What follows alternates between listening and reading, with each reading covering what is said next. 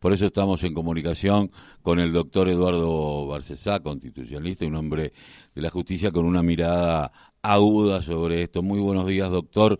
Carlos Tafanel lo saluda. ¿Cómo le va? Bien, bien, bien. Bueno, eh, ese eh, el final anunciado, esto confirma lo que ya se venía denunciando del poder judicial corrupto que tenemos en la República Argentina. Bueno, creo que es un exponente más. Eh, no, tiene la gravedad institucional que tienen, por supuesto, las, las causas, las pútridas causas, memorándum de entendimiento con Irán, dólar a futuro, la causa vialidad, este, la causa de los cuadernos quemados y resucitados. Pero es una muestra vívida, diría, y como de, se podría decir en un, en un texto de presentación, este, contada por sus propios autores, mm, que en este caso son los funcionarios judiciales los, del gobierno de la ciudad de Buenos Aires, servicios de informaciones o más bien espionaje, y este, la, el poder económico real representado por una, una, autoridad del diario del grupo Clarín, este, confiesan la, la clase de inmundicia que están dispuestos a hacer, nada más que para darse un gustito de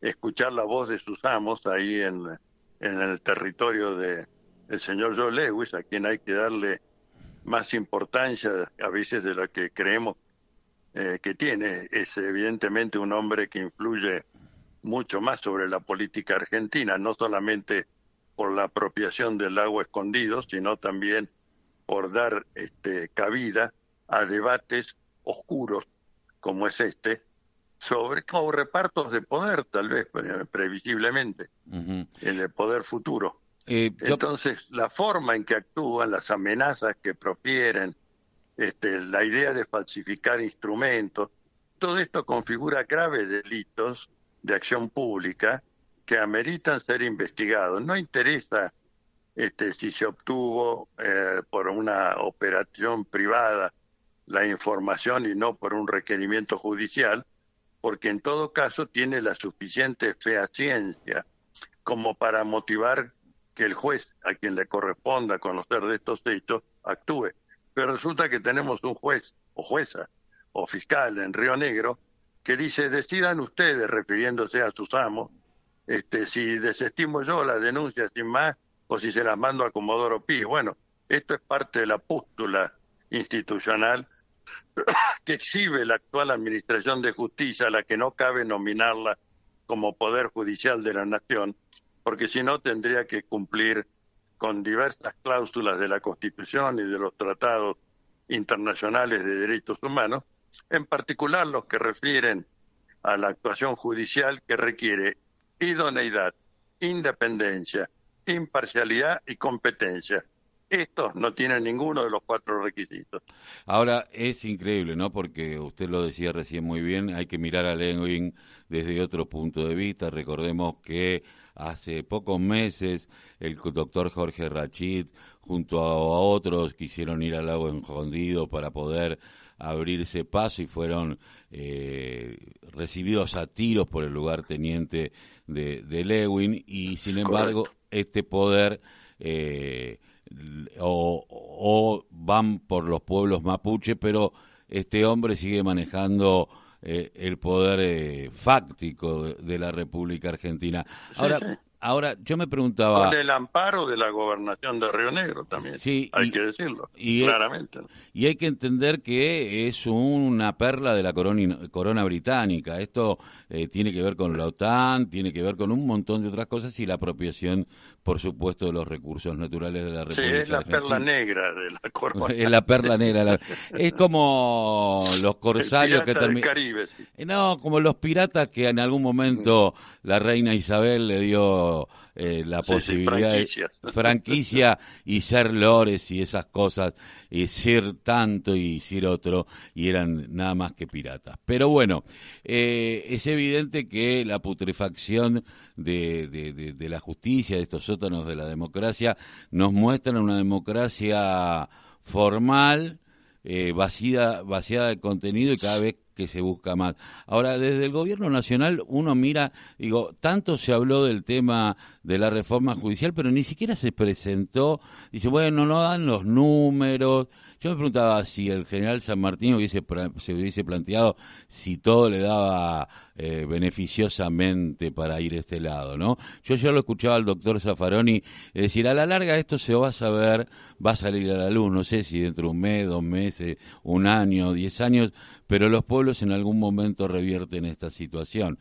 El tema es eh, el cotidiano, que la gente no está tomando que estas cuestiones eh, tienen que ver con su bolsillo, porque Rosenkrantz eh, defiende los intereses de Clarín y de sus cableras y de la posibilidad de que paguemos Internet cada vez más caro y que la brecha eh, con los sectores más populares que no puedan tenerlo como servicio público. En esas cosas incide. Incide en, en, los contratos de trabajo, cuando hay leyes de trabajo. Eh, en el cotidiano incide y muy profundamente. No tengo ninguna duda de ellos y diría que son tan ruinosos como la situación económica que nos dejó de endeudamiento y de fuga de capitales la gestión del gobierno Macri.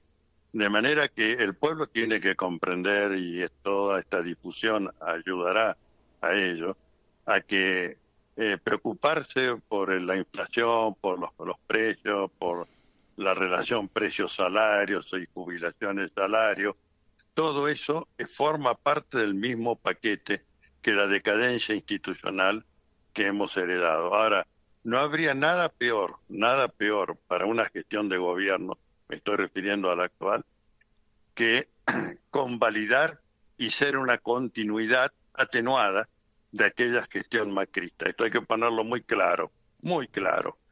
Si se ha convalidado la deuda externa, de alguna manera se ha protegido con ello la fuga de capitales y esto es totalmente incompatible con la ruptura que debe operar entre un gobierno de excepcionalidad institucional como fue la gestión macrista respecto del actual gobierno ungido por la voluntad popular y cumpliendo o pretendiendo que se cumpliera con un programa de gobierno que fue revalidado en los discursos iniciales del presidente de la Nación cuando asume la presidencia y cuando inaugura el periodo de sesiones legislativas del año 2020 y de cuyos logros muy poco es lo que puede haber, muy poco es lo que puede haber.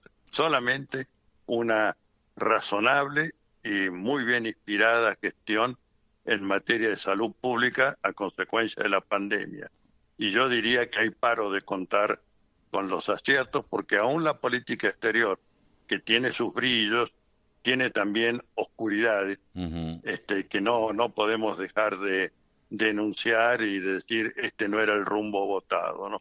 Bueno, en esto estamos y esta es la situación y mañana seguramente se va a agravar con el fallo que se dictará.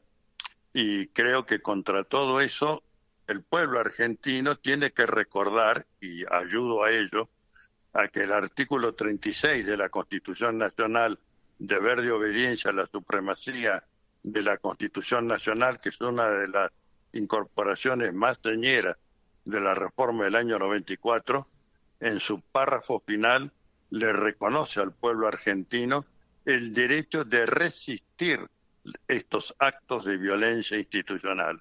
Y yo creo que lo que está ocurriendo en la justicia y lo que está pasando en la continuidad incambiada de la deuda externa argentina son actos de violencia institucional. Seguramente. Por último, doctor yo recuerdo a mi abuela que me contaba que eh, previo al golpe se gritaba, los sectores antiperonistas gritaban gobierno a la corte, ¿no? Eh, ahora yo me pregunto, ¿hay un, gobierno, ¿hay un pedido de gobierno a la corte, estos nuevos golpes de Estado soft que ya Dilma eh, fue parte de esta con una con un marco de institucionalidad o por lo menos una capita de institucionalidad ah, pero nada de democráticos y de republicanos.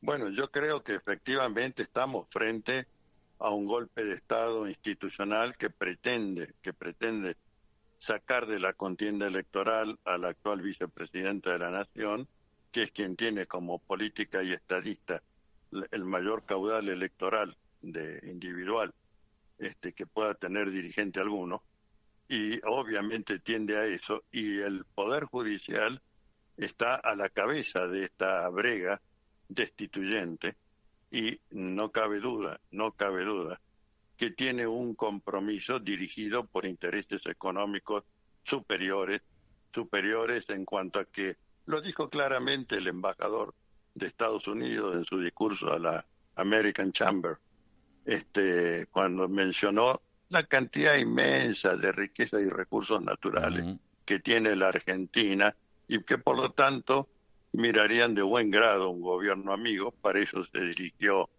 al señor Rodríguez Larreta como su interlocutor válido, hablándole, dice, no como embajador, sino como amigo, y pidiéndole ya una coalición amplia que excluya, por supuesto, al kirchnerismo, este, que decir también al peronismo, este, para que eh, en el 2022 ya tengamos ese bloque que porte la entrega de nuestras riquezas y recursos naturales tan maravillosos y tan ricos como los exaltó el embajador.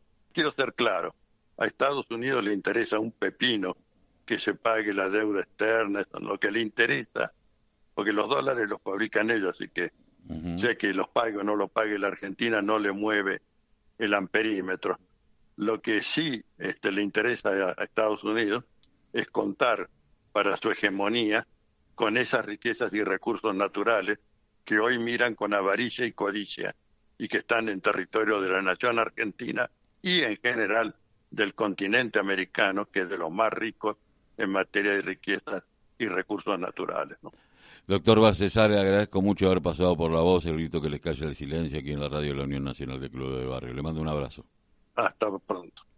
Estamos hablando con el constitucionalista, un hombre pro, yo, un maestro de lo que es el, el tema judicial y constitucional Eduardo Barcesá.